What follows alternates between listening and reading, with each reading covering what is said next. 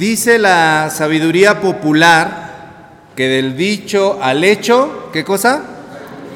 Hay mucho trecho. Eso es muy real. Cuando observamos, por ejemplo, las campañas eh, políticas, electorales, ¿no? Y lo comparamos con los resultados, lo que era la campaña, las promesas de campaña y los resultados. Los politólogos saben que cuando se hace una promesa que suena rimbombante, que suena muy exagerada, pero que apunta exactamente a las inquietudes, a las necesidades de la gente, aunque sea imposible de cumplir, va a tener éxito. Esa promesa va a tener éxito, porque los seres humanos, aunque nos presumimos seres pensantes, racionales, a menudo elegimos con las tripas, elegimos con las emociones, ¿verdad? Las emociones que son bastante volubles, elegimos con los sentimientos. Y por eso es muy fácil enamorar con las palabras. Enamorar con las palabras, pero decepcionar, desencantar con nuestras acciones. Humillar incluso con golpes e insultos, pero volver a enamorar con las palabras. Y hay muchas personas que viven así, ¿verdad? Relaciones de ese tipo tóxicas, en donde les hablan bonito y otra vez, ay, otra vez caen en los encantos de la persona que tiene la verborrea. Los dichos de alguien pueden ser el mayor embrujo que tengan las personas. Dice también la sabiduría popular que verbo mata carita. ¿Qué quiere decir eso? Que la persona que tiene labia, que como dicen ahora es muy labioso, puede conquistar casi lo que sea y que no importa que seas, feo como pegarle a Dios, si tienes verbo, vas a conquistar lo que tú quieras. Claro que después del otro lado está la otra combinación, ¿verdad? Cartera, mata verbo. Entonces ahí sí ya ni cómo competirle, ¿verdad? Pero mientras verbo mata carita y las personas que son muy habilidosas, muy elocuentes pueden tener el mundo a sus pies aunque no cumplan nada de lo que dicen, aunque se quede todavía en palabras huecas, en promesas sin cumplir. Algunos de estas personas hasta llegan a ser presidentes, llegan a ser líderes mundiales, llegan a ser eh, personas que tienen mucho poder, ¿no? Y la gente incluso los elogia o es capaz de perdonarle lo que sea a estas personas que con sus palabras los encantan, porque son como los encantamientos que se hace a las serpientes. ¿Cómo se encanta a las serpientes? Con música. Entonces, para muchas personas es como música para sus oídos el oír todas estas palabras bonitas. Qué bonito habla, qué chulo, qué precioso que se expresa. ¿Y qué cumple de todo eso? Nada. Y el día de hoy estamos ante un caso que tiene que ver con un dicho poderosísimo, alguien que tuvo en sus palabras la bendición de decir algo que quedó para la posteridad. Una vez el apóstol Pedro dijo algo que nos ha dividido como cristianos. Los católicos romanos de un lado y el resto de la cristiandad del otro lado, incluso católicos, católicos ortodoxos, protestantes, evangélicos, sin denominación, estamos del otro lado. Los católicos romanos, los primeros dicen que la frase que está hoy aquí en Mateo 16, versículo 18, que dice, tú eres Pedro, ¿y qué cosa? Sobre esta roca edificaré mi iglesia. Dicen los católicos romanos, se refiere a que Pedro debía ser el máximo líder de la cristiandad. Y el resto de los cristianos opinamos diferente. El resto de los cristianos decimos, no es Pedro en sí mismo, sino que es lo que dijo Pedro, las palabras de Pedro. ¿Y qué cosa dijo Pedro? Bueno, respondió a una pregunta. Jesucristo les preguntó, ¿ustedes quién dicen que soy? que soy yo. Y Pedro le dijo, ¿qué cosa? A ver, ¿podemos leerlo ahí en la Biblia? Tú eres el Cristo, el Hijo del Dios Ahí Pedro dijo esta frase que nos da identidad a todos los cristianos y que nos hace reflexionar sobre estas palabras que tienen dividida al cristianismo entero, profundamente sobre nuestra fe, en cómo pasar del dicho al hecho. Y es de lo que vamos a hablar el día de hoy en tres puntos. Punto número uno. Jesucristo ¿Es tu Señor y Salvador? ¿Jesucristo es tu Señor y Salvador? Jesucristo le estaba preguntando en esa ocasión a sus discípulos algo muy crucial. Les preguntó primeramente, ¿quién dicen las personas que soy yo? Y las respuestas fueron múltiples porque la gente es muy chismosa. Ya desde esa época la gente era muy chismosa. Y empezó a responder, unos dicen que eres Juan el Bautista, otros dicen que eres Elías, otros dicen que eres Jeremías o algún otro de los profetas.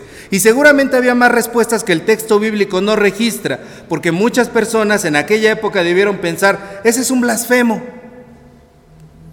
El maestro ese de Galilea es un blasfemo, es un falso profeta. Otros debieron pensar desde arriba, desde el poder, es un revoltoso, revolucionario. Otros debieron pensar, los sacerdotes, es un transgresor de la ley. Y otra gente debió decir, ah, es un maestro más y ya. De los que andan por allí visitando los pueblos. Es un maestro más y ya. Lo curioso es que esas mismas respuestas se repiten hoy en día, no solamente en la sociedad, sino al interior de la iglesia. En la sociedad hay muchas personas que han intentado desprestigiar que Jesús existió. Dicen muchos académicos, muchos estudiosos, el tal Jesús ni siquiera existió nunca. Pero se topan con pared cuando se encuentra la evidencia de un historiador judío que no era cristiano, que escribió en el año 94 después de Cristo, unos 60 años después de Jesús, escribió en un libro llamado Antigüedades Judías que había un tal Jesús llamado el Cristo que mucha gente seguía y que fue crucificado. Eso está registrado en un libro que no es cristiano, porque si dijéramos son pruebas que nosotros mismos como cristianos hicimos, pues no se vale porque somos del mismo bando, ¿verdad? Pero hubo un historiador llamado Flavio Josefo que escribió acerca de Jesús. Entonces todos esos intelectuales se topan con pared. Hay otros escritos, pero como que están puestos en duda hasta el día de hoy pero ese sigue siendo irrefutable. Y algunos dicen, bueno, Jesús sí existió, pero no es el Cristo. Y aún dentro de la iglesia es sorprendente encontrarse con gente, con hermanos que dicen, yo creo en Dios, creo en Jesús, pero no creo en todo lo que dice la Biblia. Ah, caray.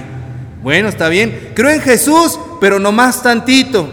Me gustan sus ideales, me gustan sus propuestas, me gusta su manera de pensar, pero yo no me quiero comprometer con la iglesia de Jesús. Yo no quiero estar con la iglesia de Jesús. Creo en Él como un maestro, creo en Él como un pensador, como un revolucionario. Algunos hasta dicen, yo creo que Él fue el primer revolucionario como el Che Guevara. Ándale, pues, estas personas sí se vuelan la barda, ¿no? Infinidad de posturas contradictorias tenemos a veces como cristianos. Jesús nos escucharía a todos decir esas cosas y nos diría, ok, pero tú, ¿quién dices que soy yo? Y ahí está el meollo del asunto, ahí está la situación, porque la Biblia es contundente cuando habla en Romanos 10, versículos 9 y 10. Abra, la Biblia en Romanos, Romanos 10, versículos 9 y 10. Dice algo que no deja lugar a dudas a poder pensar nosotros lo que queramos de esta situación. Dice algo muy contundente, léalo conmigo. Dice que si confesares con... ¿Todavía no llega? Bueno, vamos. Una, dos. Romanos 10, versículos 9 y 10. Una, dos, tres que si confesares con tu boca que Jesús es el Señor y creyeres en tu corazón que Dios le levantó de los muertos, serás salvo. Porque con el corazón se cree para justicia, pero con la boca se confiesa para salvación. Que creas que Jesús es el Señor, que creas que Dios le levantó de los muertos, que resucitó literalmente y lo confieses con tu boca, serás salvo. Eso es lo que la Biblia dice contundentemente allí. Y no sé si alguna vez se han planteado eso, hermanos. A veces como metodistas no nos planteamos esta situación porque nos toca ser metodistas o cristianos que nacimos dentro de la iglesia. Muchos de nosotros vivimos esa situación, crecimos dentro de la iglesia. Y entonces nunca procedemos a creer en el corazón eso y a confesarlo con los labios. De ahí nació lo que se conoce como la oración de fe. Si te tocó nacer en una familia cristiana, muy probablemente nunca en tu vida has hecho esta oración de fe. Una oración de fe, entregándole tu vida al Señor y diciéndole, Señor, sí, yo crecí en la iglesia, pero ahora yo creo en mi corazón. Y quiero confesarte con mis labios que Jesús es el Señor. Yo creo en ti como mi Salvador. Yo creo en ti, en lo que tú hiciste en la cruz. Yo te pido perdón por mis pecados. Yo te quiero entregar mi vida y que tú gobiernes en mí a partir de ahora.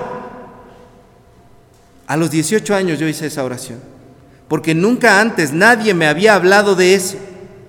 Que yo debía hacer eso. Que era necesario que confesara con mis labios eso. Y si tú estás en la misma situación que yo, que nunca lo has hecho, que no te dé pena. Todos necesitamos hacerlo, plantearnos seriamente quién es Jesús para mí y un día arrodillarte delante de Él y confesarlo con tus propios labios y decirle, te acepto en mi corazón. Si no lo has hecho, el día de hoy es el día para hacerlo. Lo dice ahí Romanos 10, del 9 al 10. Serás salvo. Mucha gente tiene incertidumbre acerca de si es salvo o no. He tenido suficiente fe, me voy a salvar por mis obras. No, la salvación viene por fe y la fe es gratuita, es un regalo de Dios. ¿Cómo puedes acceder a ella por medio de esta oración? Ese es el punto número uno. ¿Quién es Jesucristo para ti? ¿Es tu Señor? ¿Es tu Salvador? Es el día en que lo puedas decidir y que lo puedas hacer. Número dos, Jesús transforma tu vida. Cuando Pedro hace esta declaración, hace esta confesión, Jesús le cambió el nombre. Pedro no se llamaba Pedro, hasta ese entonces se llamaba Simón. Y no es como dicen en los medios, Simón, Pedro. No, no, no, Simón se llamaba él. Se llamaba Simón. Simón es una palabra que viene del hebreo Shimeón. Era uno de los hijos de Jacob. Y Shimeón viene de otra palabra que es Shema. Y Shema significa oír. Los israelitas tienen, ya les he dicho esa oración, Shema Israel, Adonai Eloheinu, Adonai Echad. Oye, oh Israel, el Señor nuestro Dios, el Señor uno es. Shema se llamaba Simón, el oidor, el que solo oye. Oía y oía un montón de enseñanzas, quizá de aquí, quizá de allá. Oía a un maestro y oía a otro, que eran muy comunes en la época de Simón. Pero Jesús le dijo, ya no más vas a ser un oidor, no más un oyente, ahora vas a ser Pedro, Petros, que significa piedra o roca grande sobre la cual se edifica. Ahora ya no eres el que oye. A partir de hoy vas a ser el que construye, el que hace, el que va a servir de base para otros. Y le agrega una promesa, las puertas del Hades las puertas de la muerte del infierno no prevalecerán contra ti, le dice Jesús. Es decir, le da un nuevo nombre, le da una nueva vida, le da una nueva visión y le da nuevas habilidades. Ya no más ser una persona pasiva. Ahora vas a ser constructor. Ahora puedes vivir la vida sin miedo a la muerte. Qué hermoso es vivir sin miedo a la muerte, hermanos. Qué hermoso es vivir sin miedo al infierno. Hay muchos cristianos que viven atormentados por la idea del infierno. No hagas esto que te vas a ir al infierno, no hagas eso que te vas a ir al infierno, no hagas el otro porque Diosito te está viendo y te va a castigar con el diablo. Mentira del diablo, dicen los hermanos pentecostales. Eso no es cierto. Es hermoso vivir sin miedo a la muerte, entregándolo todo, dándolo todo. Ahora le dice el Señor a Pedro, tienes un nuevo propósito, te doy una nueva naturaleza y te doy la capacidad de servir a los demás. Porque en cuanto quito el peligro de la muerte de tu vida, te quito todos los otros miedos que pueden existir. ¿No es cierto, hermanos, que a veces nos detenemos de hacer cosas por miedo? Miedo al que dirán, miedo al que pasará, miedo al que sucederá, miedo a que no me dé tiempo miedo a morirme. Hay personas tan avaras que hasta dicen, no, yo no lo hago porque después quién se lo va a quedar, ¿no? No voy a hacer esto porque se van a quedar todos. No te lo vas a llevar a la tumba. El Señor le quita ese miedo a Pedro y le quita también el dominio del pecado y de la maldad. Eso es lo que hace Jesús con nosotros. transforma nuestras debilidades en fortalezas. El Señor Jesucristo nos libra de culpas. El Señor Jesucristo nos libra de ansiedades, de preocupaciones. Quita lo que mata a nuestras familias. Quita lo que mata a nuestra propia persona y nos hace personas con una nueva misión y visión de vida. Nos vuelve seres humanos preocupados, cariñosos y amorosos los unos de los otros. El Señor nos hace constructores, construir maravillas en su nombre y nos libra de la aburrida y somnífera forma de vivir, de ser nada más oidores. Qué aburrido es ser oidor, hermano. Qué aburrido es ser cristiano que nada más oye. Qué aburrido es ser persona que nada más se la pasa oyendo en su vida. Las personas que dicen, a mí me gusta oír la palabra de Dios, qué bueno que te guste oír la palabra de Dios. Dice por ahí la Biblia, también los demonios creen y hasta tiemblan. Es aburrido ser oidor. Ya no más voy a oír la palabra de Dios. Ahora es, a mí me gusta oír la palabra de Dios, vivirla y compartirla. Jesús transforma tu vida, te deja de ser Simón para convertirte en un Pedro en un constructor. Ese es el punto número dos. Jesús transforma tu vida. Punto número tres. Ahora tienes un tesoro para compartir. Jesús le dice a Pedro, a ti te doy las llaves de dónde? De mi alma, de mi casa, de mi carro. ¿De qué? Del reino. Eso no significa que Pedro, como en las imaginaciones populares y en los dibujos populares, está ahí en la entrada de las nubes con sus alitas, tiene un arpa y tiene unas llavesotas de oro, entrando para cuando llegan los difuntos, uno se muere y entonces Pedro dice, a ver quién eres tú, si te abro no te abro. Básicamente convierten a Pedro en el cadenero de un antro, ¿no? Tú si pasas, tú no pasas. No, eso no es lo que significa. Es, Jesús mismo dice, algo muy importante sobre el reino de los cielos. Por favor, abran la Biblia ahí en Mateo. Mateo 4. Vamos a Mateo 4. Versículo 17. Quiero que lo lean conmigo. Mateo 4, 17. ¿Ya lo tienen? Vamos a leer juntos. Dice, desde entonces comenzó Jesús a predicar y a decir, arrepentíos porque el reino de los cielos, el reino de los cielos está cuando ustedes se mueran. El reino de los cielos es allá arriba en un futuro que nadie sabe. El reino de los cielos es allá y no está acá. No, ¿qué es lo que dice? El reino de los cielos se ha acercado. El reino de los cielos está aquí y ahora. Entonces cuando Jesús le dice a Pedro, te doy las llaves del reino, le está dando unas llaves que es para abrir algo aquí y ahora. Entonces es un impacto sobrenatural el que tiene los hechos de Pedro en ese momento. Jesús le dice, te doy la capacidad de hacer realidad varias cosas, abrir ese reino en tu propia vida. Y es la misma capacidad que nos da a nosotros. Nosotros tenemos las llaves del reino, de poder abrir ese reino en nuestras propias vidas, en la sociedad, en nuestras familias, en la vida de los demás. ¿Sabías esto? Nos fueron entregadas también las llaves del reino. Por eso Jesucristo agrega allí, todo lo que ates y todo lo que desates aquí será atado o desatado ¿dónde? En los cielos lo que tú haces aquí tiene un impacto sobrenatural y más allá de lo que tú puedas ver en el plano terrenal.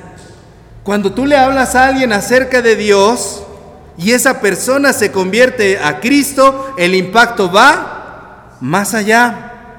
Cuando tú le niegas a alguien la posibilidad de oír de Dios, el impacto se extiende más allá. Por eso cuando tú perdonas, cuando tú amas, cuando tú olvidas el rencor, cuando decides hacer la voluntad de Dios, el impacto va más allá. Solamente que hay una marcada diferencia entre lo que Jesucristo le dice a sus discípulos y nos dice a nosotros. Miren, regresen a Mateo 16, por favor. Hay una diferencia muy grande. Estamos en los versos 13 al 20. Leemos juntos el versículo 20 y dice, entonces mandó a sus discípulos que a nadie dijesen que Él era Jesús el Cristo. ¿Cuál es la diferencia? Que a nosotros Jesucristo nos dice, hablen, prediquen, enseñen. Somos incluso más privilegiados que los discípulos, hermanos.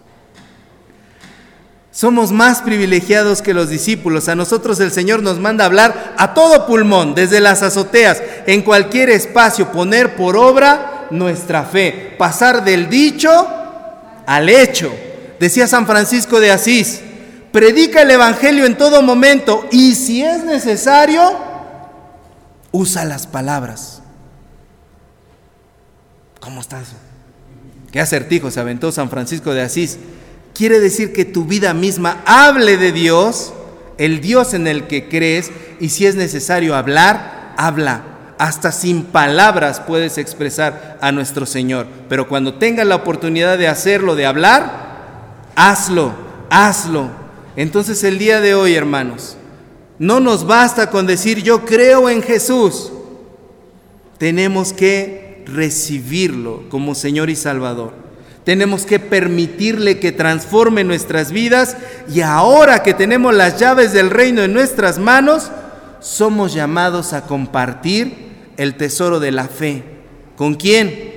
Con todo mundo, con todos los que nos rodean y que nuestras vidas, hermanos, puedan inspirar a otros, que nuestras acciones hablen más fuerte que nuestras palabras. Nosotros no somos políticos, hermanos. Nosotros sí tenemos que poner por obra lo que decimos, que nuestra fe sea una luz que brille para alumbrar a los demás. Pasemos del dicho a los hechos. Es el momento de hacerlo, hermanos. Y para concluir, yo les invito, hermanos, a que si ustedes nunca jamás han hecho esa oración para recibir al Señor Jesús en su corazón, y ustedes quieren hacerlo el día de hoy, siempre lo pueden hacer. No se sientan obligados si no quieren en este momento, pero háganlo en cuanto lleguen a la intimidad de su hogar. Pero si usted quiere hacerlo en este momento y quiere recibir al Señor Jesús y tener esa seguridad de que usted es salvo y quiere empezar ese camino del dicho a los hechos y quiere recibir a nuestro Señor Jesucristo, yo le invito a que venga en este momento al reclinatorio. Venga al reclinatorio quien lo quiera hacer, incluso quien quiera renovar votos con el Señor. Porque siempre hay alguien que necesita renovar sus votos con el Señor. Y si ustedes quieren hacerlo, por favor, les invito a que vengan. Y si usted ya lo hizo,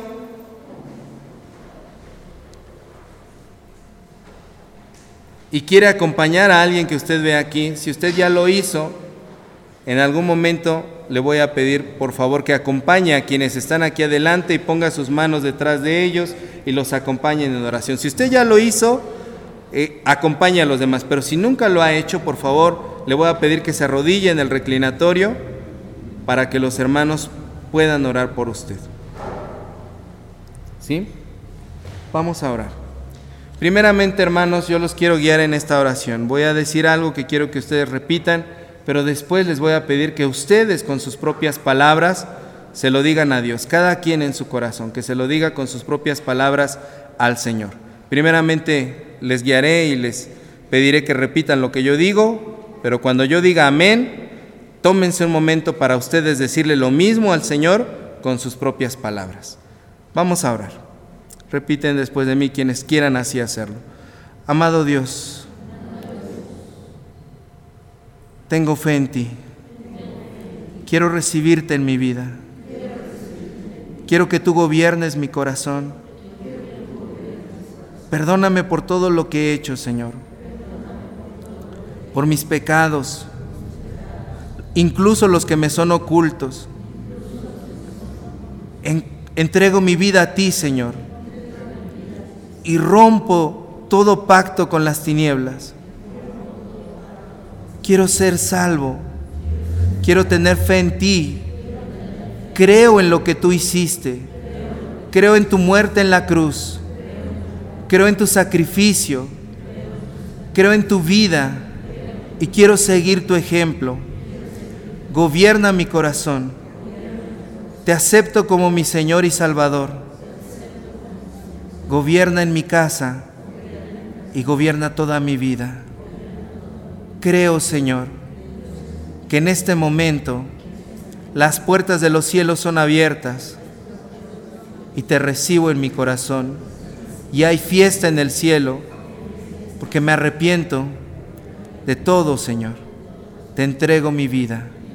En el nombre de Jesús te acepto y quiero empezar una nueva vida en ti.